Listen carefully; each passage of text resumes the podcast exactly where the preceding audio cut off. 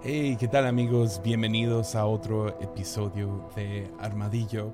Es el episodio 2 o es el episodio 237, pero es la parte 2 de esta serie que estamos llevando llamada Ezequiel, profeta a los antiteístas.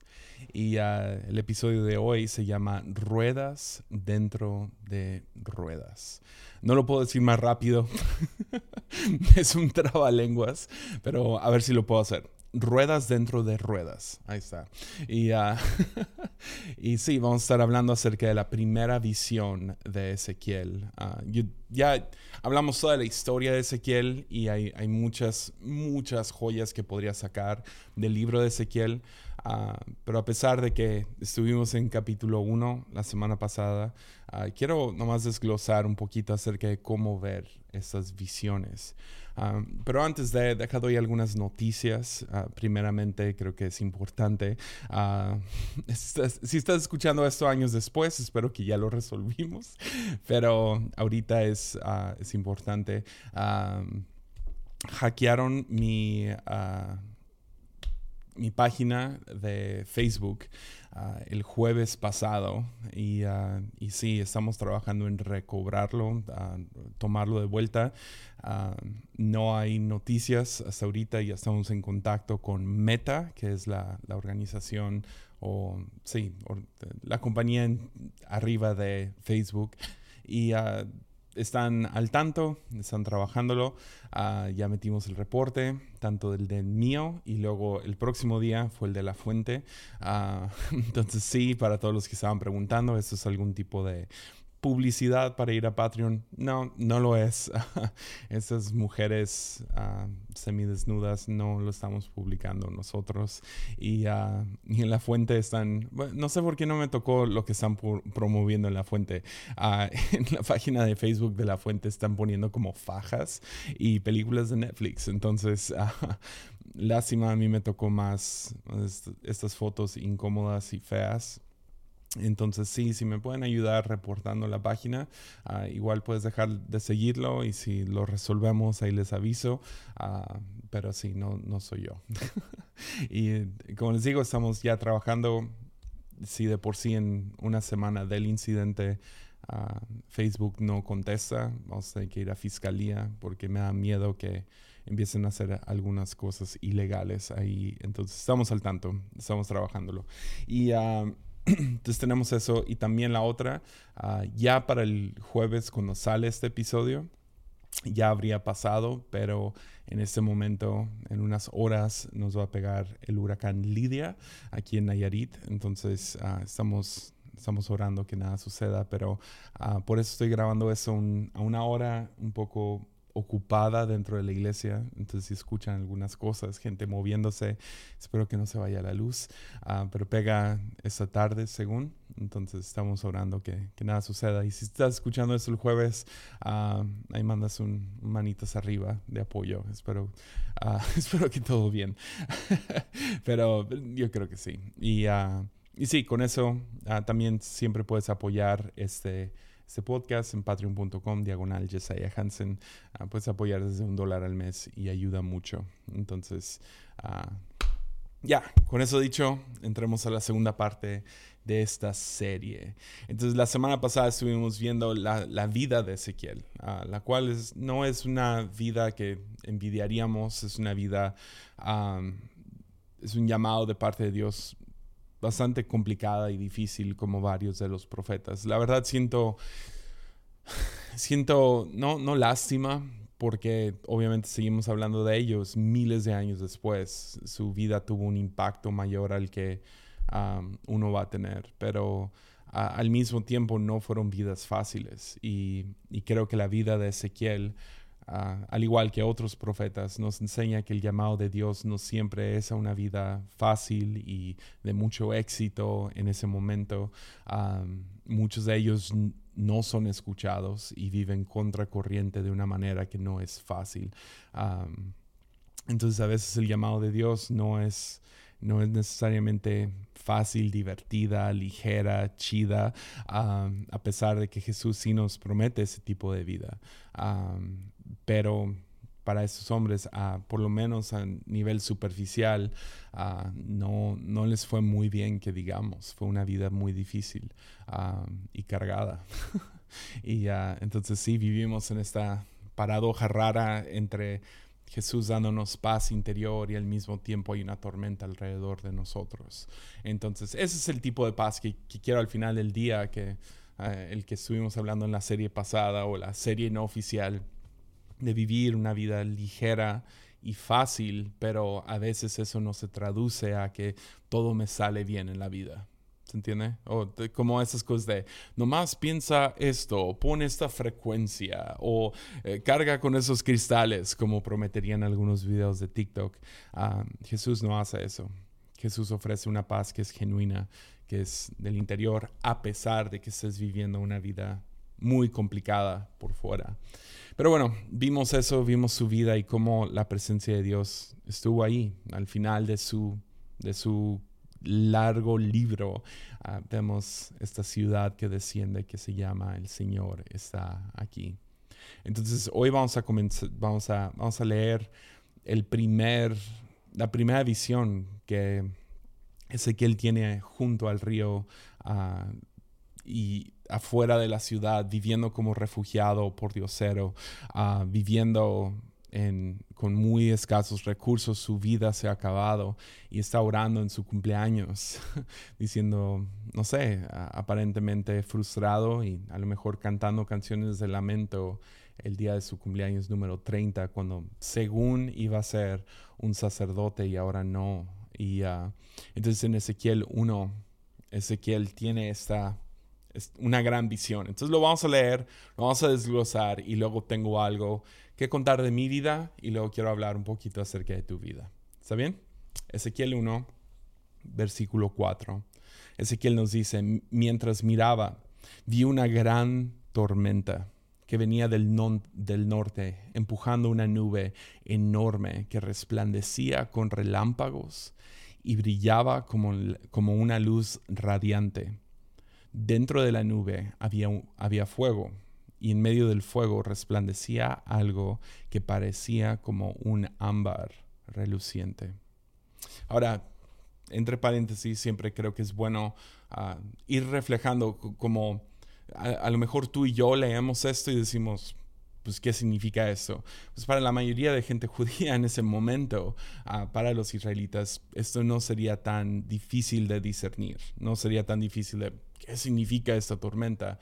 Ah, porque ves, en la historia de Israel, las teofanías ah, de tormentas son muy comunes, uh, siendo visiones de Dios manifestándose en nubes y en vientos y en tormentas y en truenos.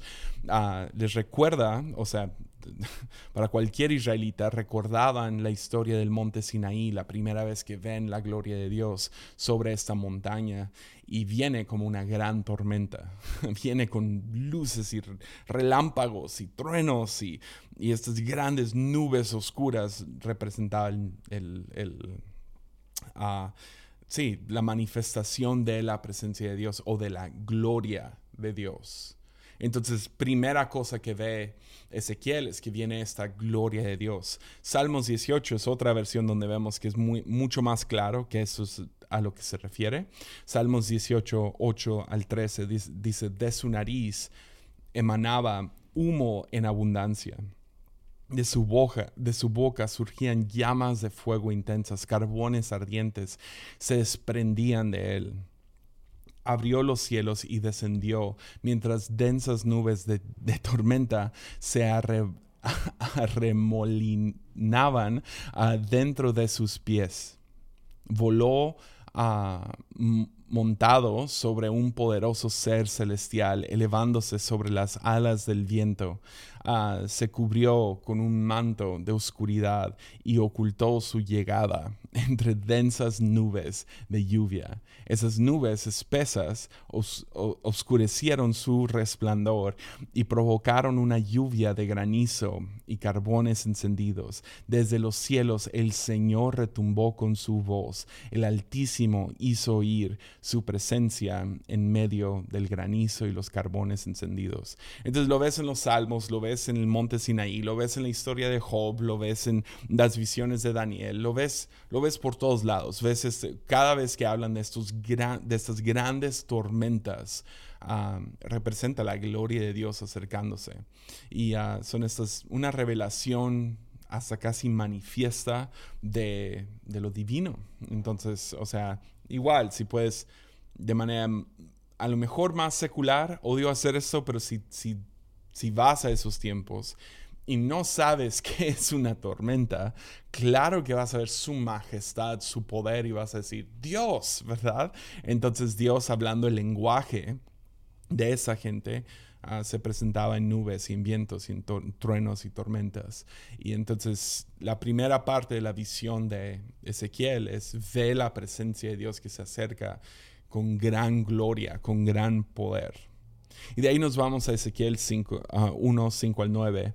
Dice, del, del, centro de la nube salieron cuatro seres vivientes que parecían humanos, solo que cada uno tenía cuatro caras y cuatro alas. Las piernas eran rectas y los pies tenían pezuñas como las de un becerro y brillaban con bronce bruñido. Pude ver debajo de cada una de sus cuatro alas que tenían manos humanas. Así que cada uno de los cuatro seres tenía cuatro caras y cuatro alas. Las alas de cada ser viviente se tocaban ah, con, con, con las de los seres que estaban al lado. Y luego dice, cada uno se movía de frente hacia adelante en la dirección que fuera. Ah, sin darse la vuelta. Ah, cada uno tenía cara humana por delante, cara de león a la derecha, cara de buey a la izquierda y cara de águila por atrás. Entonces, lo que estamos viendo en este, y, no se los voy a leer todos, se los voy a dar rápido, especialmente los que están escuchando, pueden, no sé, ir escribiendo esto rápido.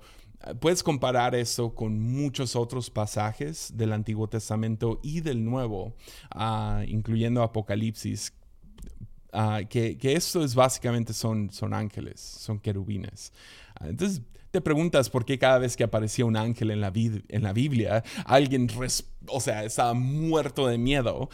es, porque, es porque así los describen, son seres, o sea, querubines, ángeles, o sea, es, es una cosa yo creo que hasta difícil de ver. O sea, tienes este meme famoso de, de José en su cuarto aparece el ángel y dice, no tengas miedo. Y José contesta, ese es literal el momento más aterrador de mi vida. Ya, ah, es por eso. Ah, si quieres anotar y leer por tu, por tu propia cuenta uh, otros versículos similares a este, hablando de querubines y de ángeles. Deuteronomio 33, 26. Salmos 18, 8 al 14. Primera de Reyes 6, 23 al 32. Primera de Reyes 7, del 13 al 36. Primera de Crónicas 28, 18 y Apocalipsis 4, 1 al 8. Todos estos tienen que ver con esos querubines, ángeles, descripciones de ellos. Entonces, entonces, ¿qué está viendo? Ezequiel, primeramente la presencia de Dios y de la presencia de Dios salen estos querubines, estos ángeles.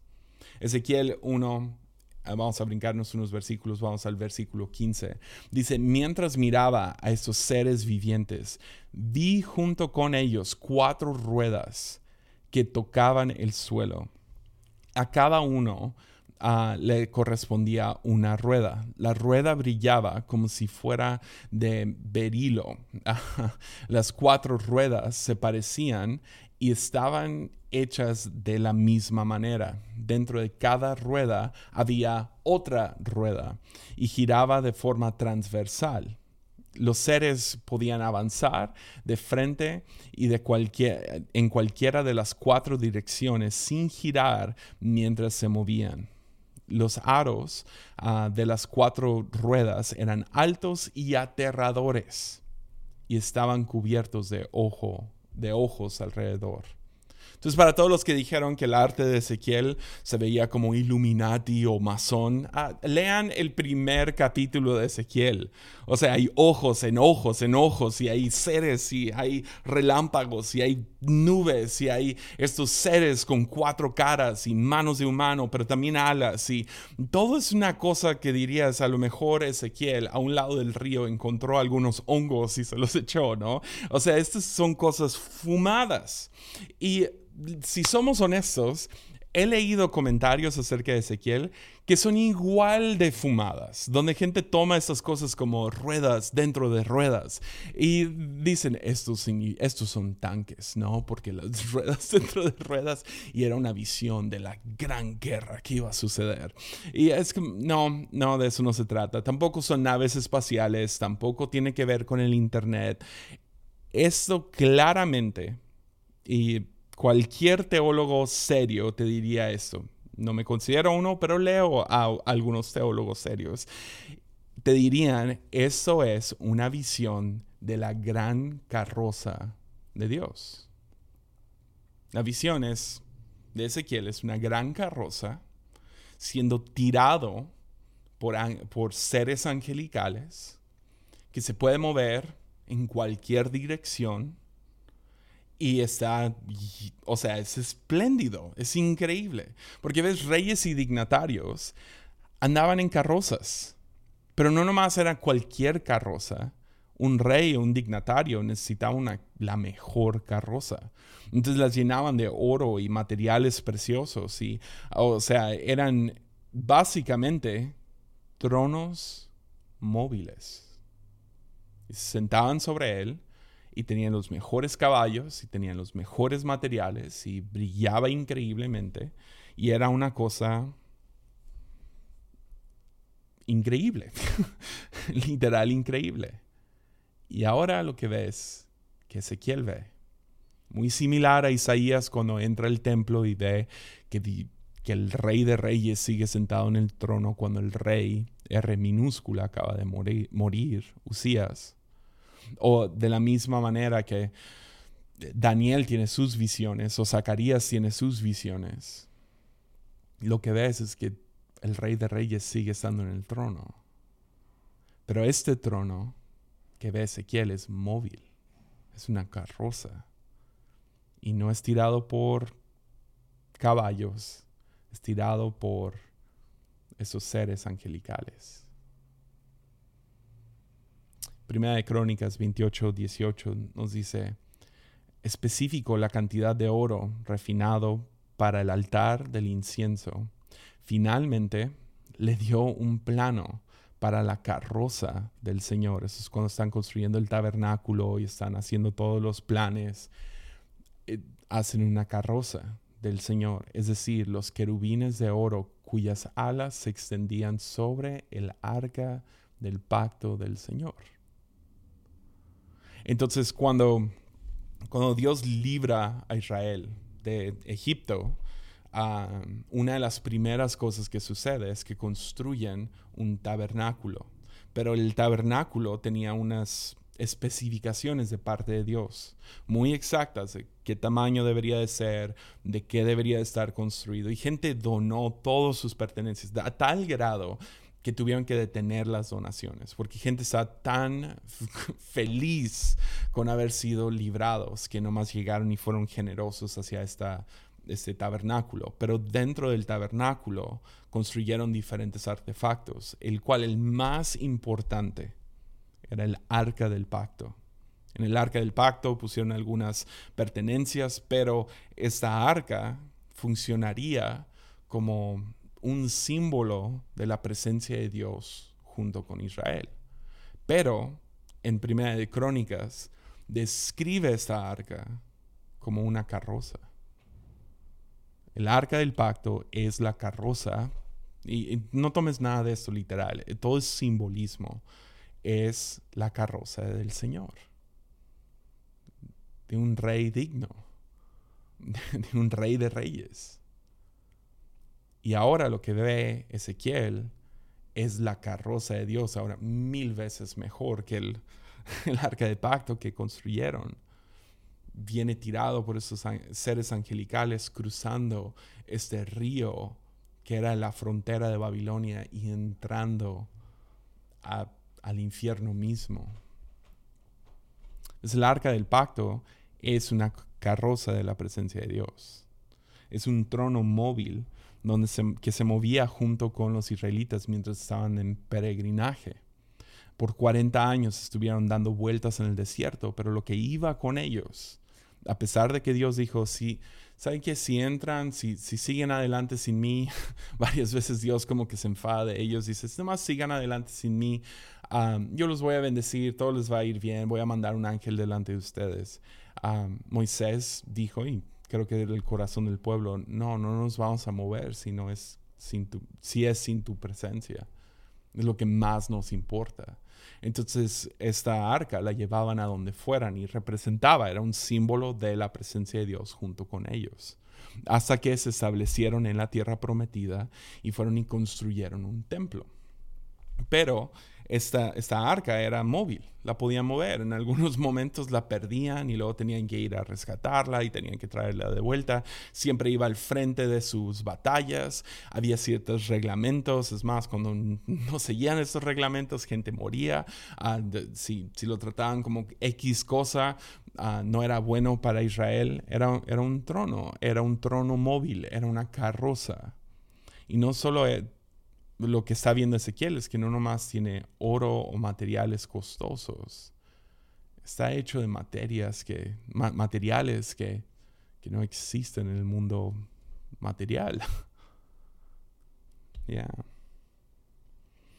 También nomás creo que es importante hablar acerca de estos ojos, porque en, la antigua Mesopotamia, Mesopotamia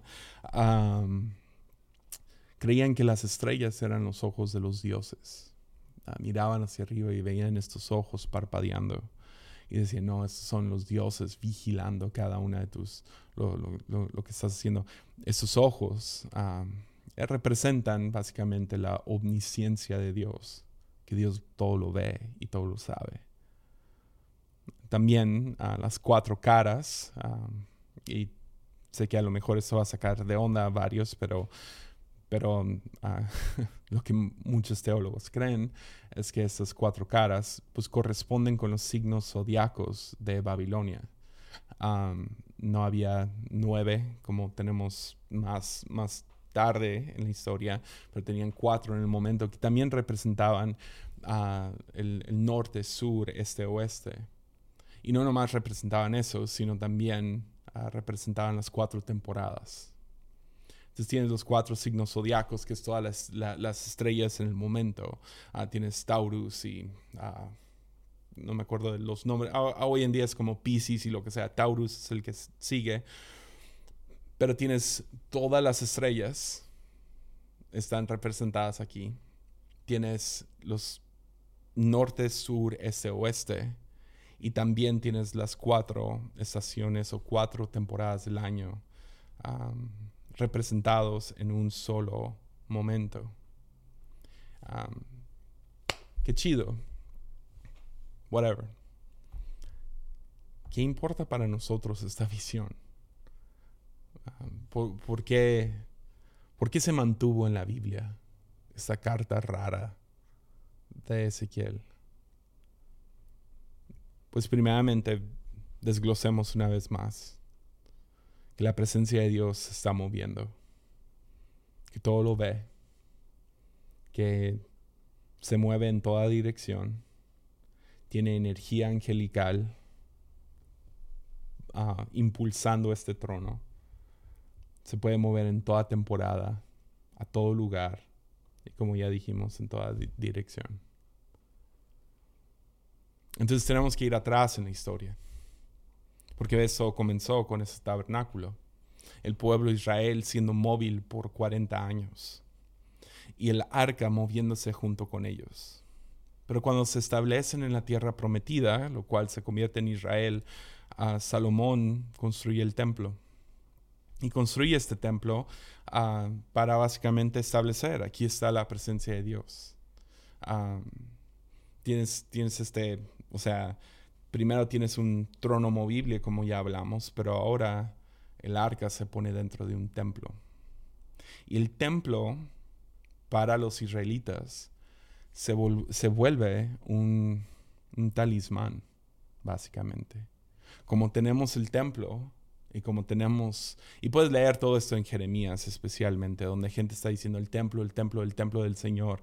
Básicamente nada malo nos puede suceder porque mira, el templo ahí está. Y dentro del templo que hay está el arca. La presencia de Dios está aquí. Y si Dios está aquí, nada malo nos puede suceder. Y esa era la manera en la cual crecieron. Primero hubo problemas con el tabernáculo, había accesibilidad, problemas de accesibilidad. Ciertas personas podían entrar al lugar santísimo ciertos momentos del año, el mantenimiento de esa cosa, moviéndolo de lugar en lugar. Ah, había cierto distanciamiento, ciertas personas y ah, con lesiones o enfermedades o nomás nacieron en la tribu equivocada, no podían accesar el templo, digo el tabernáculo. Después el templo que se construyó Ah, primera cosa, se construyó con, con labor esclavo, lo cual es loquísimo que el pueblo que fue rescatado por de esclavitud construye un templo para adorar y, reconocer al Dios que lo rescató de la esclavitud con labor esclavo. Entonces puedes ver la, corrupción aquí, la, distorsión en la manera que estaban pensando ya para este momento. Pero al establecer este, este, este templo, sí, al principio a lo mejor fue bonito y todo bien, pero rápidamente, y puedes leer esto en Primera y Segunda de Reyes, puedes ver cómo se distorsionan estos reyes, pero no nomás los reyes, sino los sacerdotes. Y entonces se, empieza a haber gran corrupción dentro del templo, a varias temporadas, y eso dependía de rey en rey. La mayoría fueron muy malos reyes, ah, pero... Uh, Puedes verlo de rey en rey, que algunos reyes así establecían de vuelta la ley de Dios y todo bien y vamos a seguir las ordenanzas, pero el próximo rey metía a otros ídolos dentro de este mismo templo, a un lado de el arca. Entonces había mucha idolatría, sincretismo, que es la, mezcla de las dos religiones. Ah, tenías corrupción, tenías impuestos enormes para mantener ese templo y al final de todo, lo que sabemos nosotros que Ezequiel no supo el momento que llega la gran presencia de Dios en el día 30, en, el año 30 de su cumpleaños, cinco años de estar desterrados, exiliados de Jerusalén, donde se encuentra ese templo, de la nada, de la nada, e, el templo es destruido. La destrucción del templo para la mente judía, para estos israelitas, la destrucción del templo de Jerusalén, escúchenme bien, fue el fin del mundo para ellos. Se acabó. No, no, no hay otro capítulo. Le ganaron a nuestro Dios nuestro talismán, nuestro lo que sea, se acabó. Algo está sucediendo afuera. Es el templo era el epicentro de todo. Era el epicentro de su país, de su cultura, de su religión. Todo giraba en torno a su templo. Y que se haya destruido es, no nomás como si hubiera aquí en México una bomba nuclear que se dejó caer justo en el justo en el centro de la Ciudad de México. Todo gobierno, todo tipo de cultura, todo tipo de ah, historia, pero no nomás eso, sino religión también. Todo se destruye en un momento. Pero hoy, hoy, ahora, miles de años después, podemos voltear atrás y decir, sí, pero aunque se destruyó el templo, esto fue, dio hincapié para que supiéramos que Dios era omnipresente. Que Dios no nomás está confinado o, amarrado a un lugar, sino que podía estar en todos lados, que se podía mover en cuatro dimensiones, que podía ver absolutamente todo, que podía estar en cualquier temporada. Y esa es en esencia la visión que tiene Ezequiel, es de la omnipresencia de Dios, que cuando se destruye el templo y junto con él se destruye el arca. Algunos tienen teorías de, no, que se movió a Etiopía y que sabe que se destruyó, se perdió, no, está. Fuera de, lo, lo más probable es que fue destruido junto con el templo. Pero el chiste es que ya no está. Y cuando ya no tienes este, este, esta cosa, esta arca, ya no tienes el templo. ¿Qué sucede después de eso? Pues yo a los 17 años de edad um, viví el momento que cambió mi vida. Y a pesar de que crecí cristiano y dentro de la iglesia, yendo al grupo de jóvenes y todo, fue hasta los 17 años de edad que tuve un encuentro con Jesús. Y ni sé cómo describirlo, me faltan palabras, pero en esencia, Jesús cautivó mi corazón. Jesucristo me agarró y me transformó. no fue una religión, no fue un libro, no fue una idea o una ideología. Lo que cautivó mi vida fue una persona y esa persona se llama Jesucristo. Que radicalmente fue, fue, fue un parteaguas a los 17. Yo, sé, tengo la dicha, fue, fue de joven, ya estaba en la iglesia. Algunos podían decir, ah, para allá iba. No, yo sé que no. Y a los 17 algo cambió. Y fue eso. Jesucristo cautivó mi corazón. Me enamoré, me, le di absolutamente todo.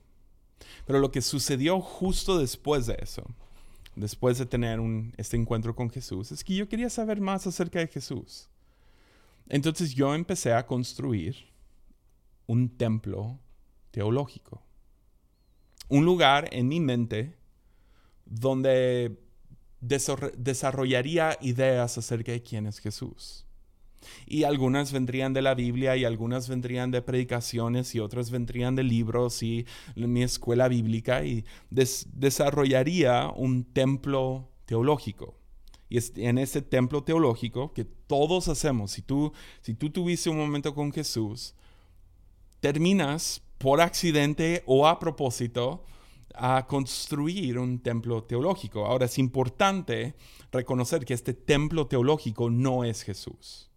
No es lo mismo. Es nomás, es, es un lugar, es un espacio cognitivo en tu mente donde Jesús reside donde tú tienes a Jesús y descubres cosas de Jesús y, oh, ok, y pones eso ahí, levantas este muro y construyes esta habitación y pintas este cuarto y todos lo hacemos. El templo existe en nuestra mente, también recuerda eso, no existe en nuestro corazón, sino existe aquí. Es lo, es lo que llamaríamos apologética, ¿no? Desarrollas ideas y luego las puedes defender y puedes, ok, uno más uno es igual a dos y, y construyes este templo. Ya, y, puede ser muy útil. Puede ser algo increíblemente bueno para ti.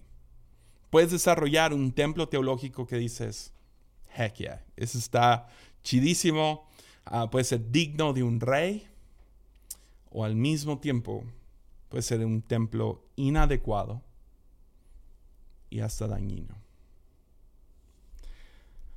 Y eso es lo que sucedió en mí, en mí, en mi vida. Y hasta hace más o menos unos siete años atrás, algo sucedió en mí. Ahora, yo no tenía el lenguaje, no tenía la metáfora, no tenía la manera de describirlo, pero hace siete años me di cuenta que mi templo teológico era inadecuado para un rey. No, no, no, no cabía. Estaba lleno de sincretismo, ah, de corrupción, se había distorsionado. Ahora, siempre amaba a Jesús. Jesús cautivó mi vida, cautivó mi corazón y le entregué mi vida. Y dije, yo te voy a servir el resto de mis días. Pase lo que pase, suceda lo que suceda, por la gracia de Dios, voy a estar buscándote a ti, dejándote a ti dirigir mi vida. Sin embargo, mi templo teológico empezó a, empezó a distorsionarse. Algunas cosas fue por cosas que me enseñaron y fui adoptando y fui heredando y fui tomando de aquí, tomé este versículo y medio se distorsionó, vi tal película, escuché tal podcast y mi templo empezó a distorsionarse. Permití que, que ahí se estableciera algunas cosas que no empataban con Jesús cosas como individualismo moderno. Ah, yo, y, yo y, mi, éxito y cómo le voy a hacer y mi relación personal con Jesús y yo y Jesús y nomás yo y Él. Ah, mi individualismo moderno.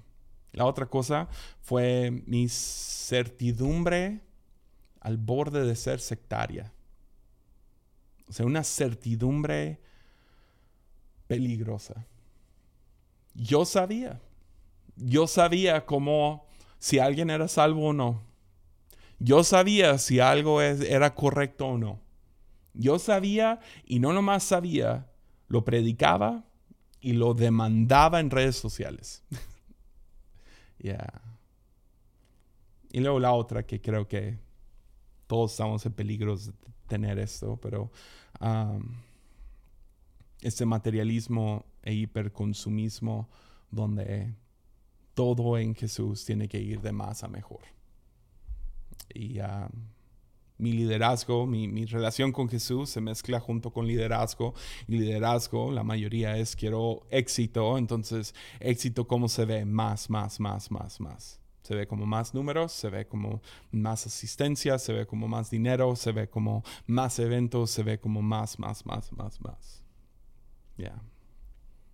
Ahora, nunca dudé de Jesús. Desde los 17 para acá, que ya casi cumplo 20 años siguiendo a Jesús todos los días de mi vida. Nunca he dudado de Jesús, porque eso es algo diferente, es algo aquí. Pero mi templo teológico, en este espacio cognitivo, este espacio que le había creado a Jesús en mi mente, Ah, se corrompió, se distorsionó. Y hace siete años llegué a lo que sentí fue un callejón sin salida. Empezaron a suceder cosas alrededor de mí que me hicieron dudar de este templo teológico. Ah, estaba en peligro de convertirme en un cristiano agnóstico o de tener un cristianismo agnóstico, y a lo que me refiero era un poco indiferente o escéptico hacia Dios y hacia todo, creo que estuve en peligro de, aún siendo pastor, aún teniendo mi vida completamente entregada a Jesús, había cosas que yo estaba, me estaba volviendo escéptico y al mismo tiempo indiferente. ideas acerca de Dios nomás no tenían sentido. Ahora, otra vez, Jesús es el mismo ayer, hoy y por siempre, por los siglos. Quieres escucharlo de esa manera. Amén. Sí, es el mismo. Pero nuestro templo teológico no debería de serlo. Esta habitación que tenemos en nuestra cabeza, donde reside Jesús, reside realmente aquí, pero aquí es donde pensamos acerca de Dios. Eso se llama teología, es pensar acerca de Dios. Este templo no debería de ser el mismo ayer, hoy y por los siglos. Porque no, no es perfecto el primer día. Es una obra en proceso, en constante proceso. Entonces otra vez, no te confundas con Jesús y tu templo teológico. En 2016 algo tenía que cambiar. Algo tuvo que cambiar. literal, Dios me removió del púlpito por un tiempo. Ah, sentí primera cosa en medio de todo este desorden dentro de mí. Sentí que Dios me llamó a dejar el grupo de jóvenes que estaba pastoreando y estuve predicando tres veces a la semana por años. Y Dios dijo, no, es tiempo de salir de ahí. Yo todavía con mi materialismo, hiperconsumismo, siempre de más a mejor, pensando, uh, Dios tiene algo mejor para mí. Y no, Dios quería tratar este templo teológico, que no estaba bien. Entonces Dios me removió del púlpito porque mi, mi templo daba pena. Me daba miedo, me daba, me daba pena invitar gente ahí. Hablarle a gente acerca de las cosas que yo creía acerca de Dios. Me, me empezó a dar pena. Los clichés que repetía desde el púlpito, los clichés que decía en funerales, los clichés que decía a gente que no, yo ya no los creía. Ahora, no estoy hablando de que se me desmoronó la vida, simplemente estoy mirando atrás y viendo qué sucedió. Empezó a dar pena. Me acuerdo de una vez sentado con varios pastores y empezaron a hablar acerca de algunos versículos en la, en la Biblia y me preguntaron y me dio tanta pena decir lo que yo creía. Y dije, no, no, no, yo quiero escuchar qué tienen que decir ustedes.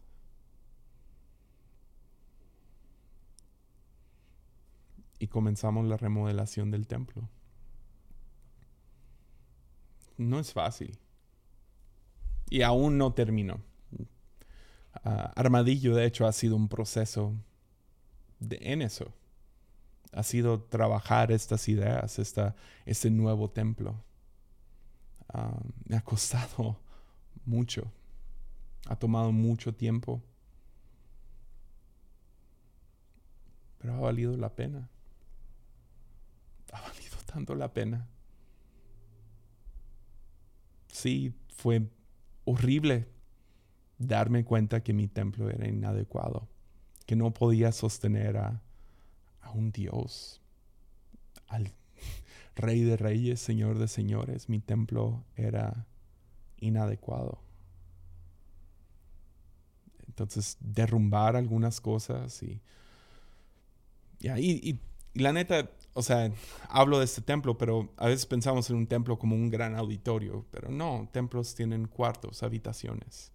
Eh, tienes los más importantes y luego tienes las otras habitaciones que a veces visitas o son específicas para diferentes cosas. Entonces, nuestro templo tiene habitaciones, tiene muchos cuartos, tiene, tiene sí a lo mejor uno grande que, ok, aquí, aquí tengo mi cristología, ¿no?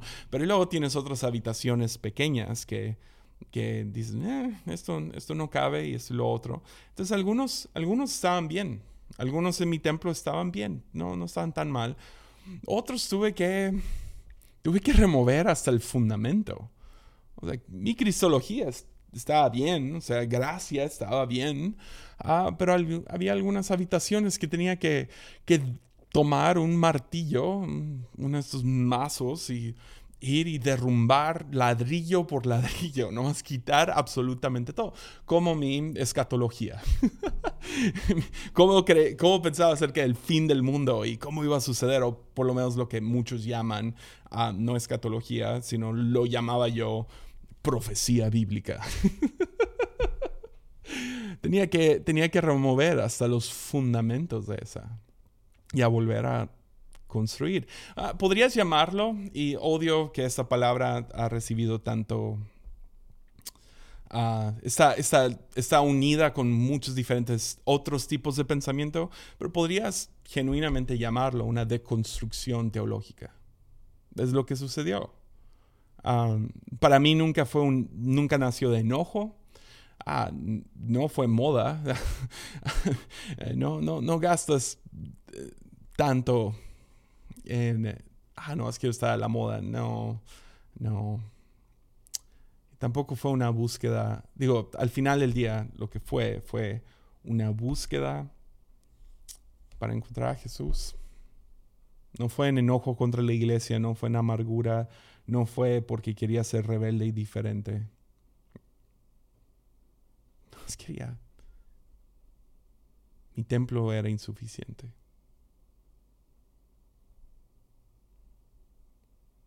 Quería ofrecerle un espacio digno en mi cabeza a Jesús. Quería pensar en Él de la manera correcta. Y ves, no lo haces solo. No lo haces solo. tienes que contratar. Necesitas un contratista. El contratista ideal es el Espíritu Santo. Lo invitas y le dices, hey, hay algo mal aquí. Ah, siento que la manera que pienso de Dios, o por lo menos mis primeros impulsos a qué pienso de Dios, uh, no, no son dignos. No son un, no son un espacio digno. Hay, hay, ídolos aquí adentro, hay cosas distorsionadas aquí adentro. Y quiero, quiero ofrecerle a, a Jesús un mejor lugar. Y el Espíritu Santo, ¿sabes qué te va a decir? Venga, démosle el Espíritu Santo fue tan generoso conmigo. Me guió a ciertos libros, a ciertos amigos, a ciertas oraciones, a ciertas, no sé, ciertas circunstancias que me hicieron dudar de cómo pensaba, ciertas predicaciones y voces. Y tuve que confiar en esos impulsos y ese llamado.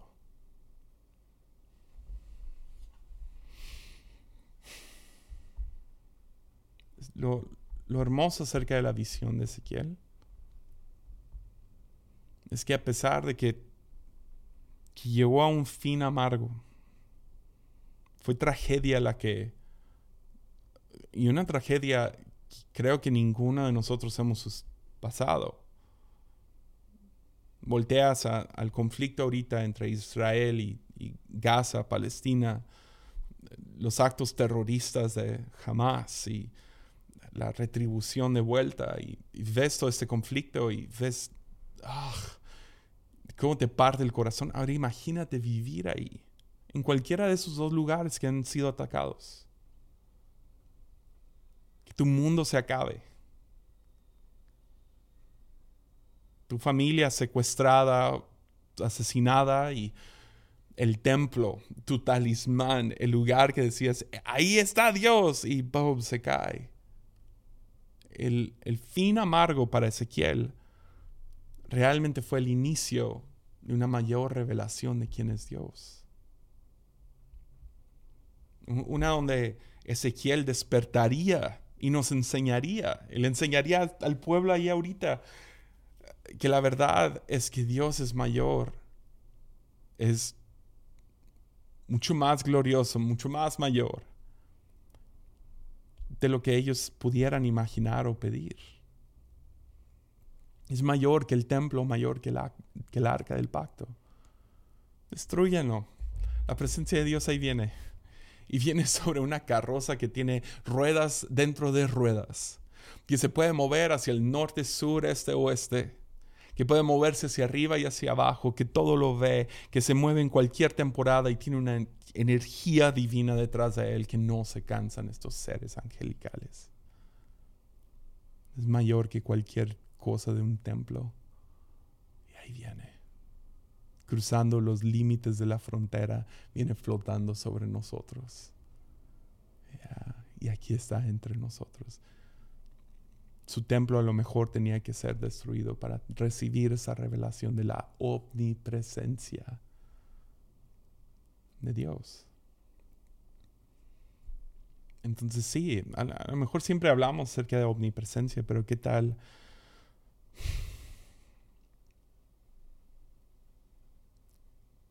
¿Qué sucede cuando tu templo se destruye?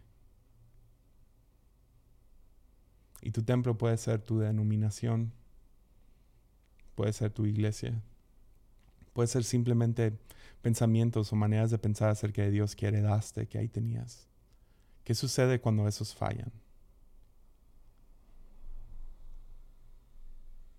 Pues, al igual que, que, que, a mí, que a Ezequiel, probablemente también te sucede que un día sientes que tu fe se topa con un callejón sin salida probablemente también se derrumba tu templo ese espacio cognitivo donde reside Jesús. Pues primero quiero que sepas que no estás solo. Ahora, si no, hay gente que nunca, nunca sucede eso. Gloria a Dios, qué bueno por ellos. Ah, el chiste al final del día no es el templo, es Jesús. Y si el templo está raro y tiene ideas raras y tiene habitaciones que deberían de ser derrumbados, pero ellos están bien con eso, no tengo ningún problema. A los que les estoy hablando es a los desilusionados. Y quiero que sepas que no estás solo. Llevamos dos mil años de iglesia. No hay nada que tú puedas presentar y decir, pero ¿qué tal esto que la iglesia no ha pensado en los últimos dos mil años? No estás solo. Habemos muchos que han tenido las mismas preguntas, que la misma habitación se vio insuficiente, que el templo se destruyó. Se siente como el final no lo es. Es el principio de una nueva temporada. Ah, para algunos, ¿cómo sucede, no? Pues para algunos ves maldad de frente. Y dices, ¿cómo puede un Dios bueno y todopoderoso permitir tanto mal en el mundo? Es una buena pregunta, legítima. Para algunos te das cuenta que el universo no tiene seis mil años. Dices, hmm, hay algo raro aquí. Ah. para otros leen un versículo en el Nuevo Testamento que dice que las mujeres deberían de estar calladas dentro del templo.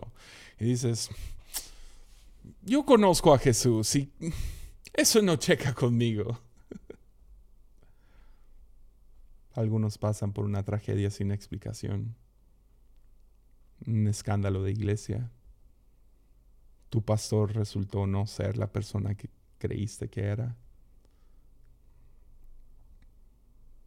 Y tienes una crisis de fe. Dices, no sé lo que creo. No sé lo que creo. Tu templo se destruyó.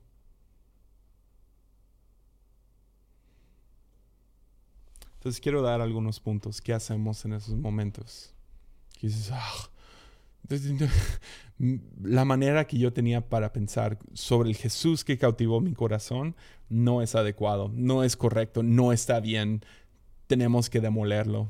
Ah, algunos tienen el privilegio, como yo, que no fue por medio de una tragedia, fue a través de preguntas. Y esas preguntas llevaron a, híjole, ah, esto no está bien.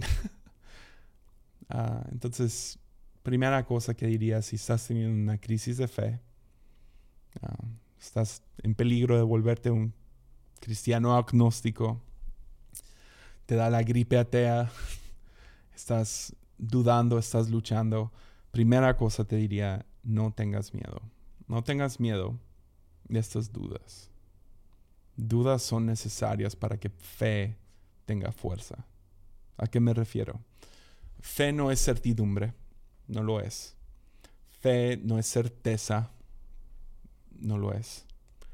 Fe es lo que llenas, eh, digamos que este, esta botella, ¿no? Ah, tiene, tiene un porcentaje de agua todavía, pero todo esto está vacío. Para mí, duda es vaciar de certeza. A lo mejor tengo certidumbre, ¿no? Que el sol se va a levantar mañana y ahí está mi certidumbre. Pero yo no tengo certidumbre acerca de nada aquí. Tengo dudas este espacio, ahora es espacio en mi corazón, en mi mente, para llenarlo de fe. Entonces Jesús no se enoja con tus dudas. Aun cuando son dudas fuertes como Tomás, que yo no voy a creer hasta que lo toque con mis propias manos, que es una, es una duda muy no sé, lo, bueno es que Tomás siguió estando ahí, ¿no? Siguió presente, no, no se fue huyendo.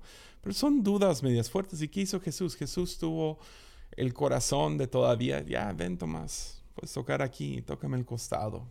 Aquí están las cicatrices, aquí estoy. Dame de comer, venga. Aquí estamos, sí, resucité. A veces esas dudas conducen a una mejor fe. Es tener dudas acerca de, y no sé qué pienso acerca de Adán y Eva, a veces llevan a una mejor fe, a confiar en algo que es mejor. Ah, otra vez, ya lo dije tres veces, pero déjame otra vez. Para los que están pasando con eso, ¿qué hago cuando estoy en esta crisis? Nomás recuerda que el templo y Jesús no son lo mismo. Trabaja duro en no confundirlos. Porque lo que termina sucediendo es muchos, está este dicho, no sé si existe en español o lo han escuchado, eh, no tires el bebé junto con el agua de la tina. No, tires lo que importa porque se ensució algo más. Eh, algo dices, ah, es que no concuerda esto con... No sé, ah, no, no, sé, no, no concuerda mi templo con la realidad. No significa que la realidad no concuerda con Jesús. A veces es nomás cambiar cómo estás pensando. Entonces no los confundas, son dos cosas diferentes. Tu teología y quién es Jesús como persona son dos cosas diferentes. Y puedes completamente decir, man, mi teología no sirve, pero está bien, todavía tengo a Jesús. Tres, ah, recuerda que el templo, eh, perdón, que existe un cuerpo completo para la iglesia. O sea, tu iglesia a la que asistes, si es que asistes a una iglesia, esa no es la iglesia.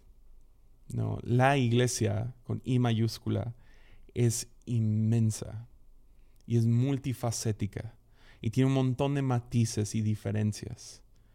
Y no nomás porque tú vas al tuyo significa que tú tuviste la suerte de que esa es la iglesia, la única de Dios, a pesar de que tu pastor cree eso.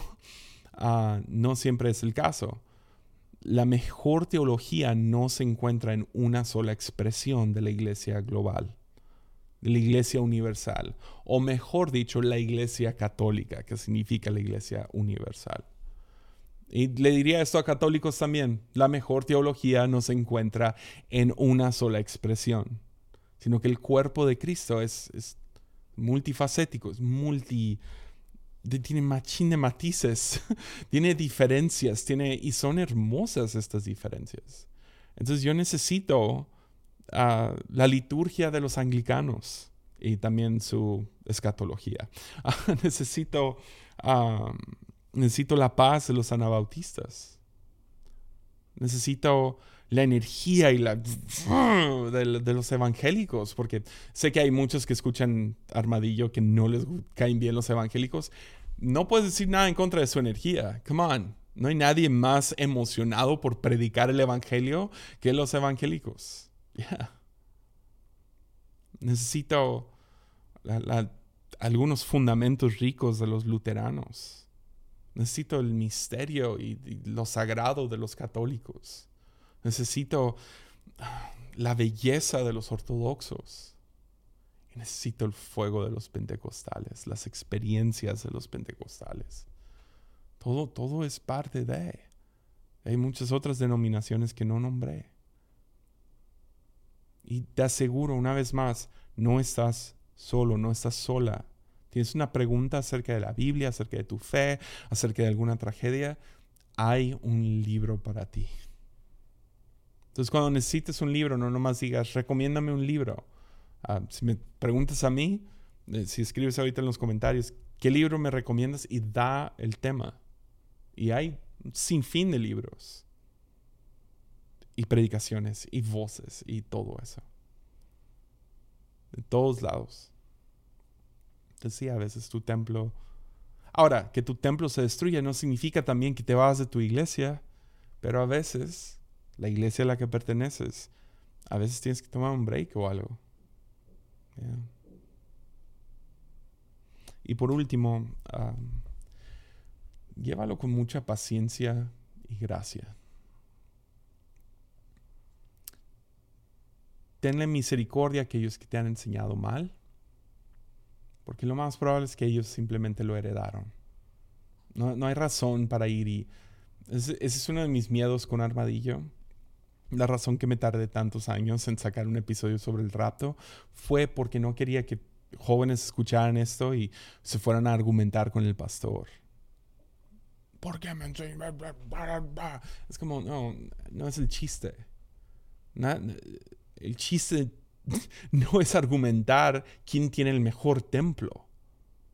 El chiste es desarrollar en ti el mejor templo para que empate con quién es Jesús. Y esa es una obra en proceso que no va a acabar. Sigues decorando y sigues construyendo y sigues tumbando y reconstruyendo y eh, naces de nuevo y de nuevo y de nuevo y de nuevo y de nuevo. Entonces, ten paciencia y tenle gracia y misericordia a otros. Si hay otros que están bien con su templo, están bien con su templo. No tienes que forzar a tu mamá a nada. Y mamás, no tienes que forzar a tus hijos a nada. Y tente gracia a ti mismo.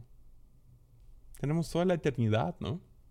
Para conocer a Dios, para ser un templo del Espíritu Santo, para llevar dentro de nosotros su presencia y que nuestra mente empate. Ahora, va a tomar el resto de nuestras vidas, va a tomar el resto de la eternidad.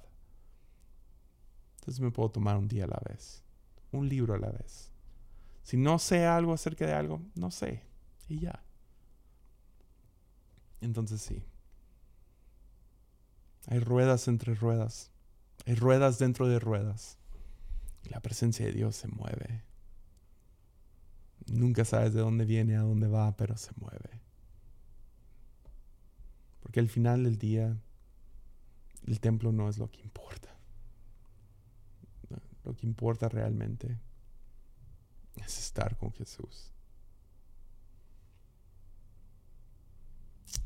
Nos vemos aquí la próxima semana con más Ezequiel, profeta de los antiteístas.